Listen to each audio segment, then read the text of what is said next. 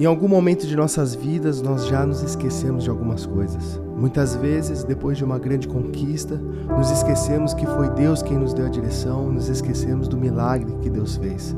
Entenda que as circunstâncias não podem mudar a identidade que Deus te deu. Você é filho de Deus. Onde você estiver, jamais se esqueça da onde Deus te tirou. Suas raízes são fundamentais para você e por isso não esqueça quem você é.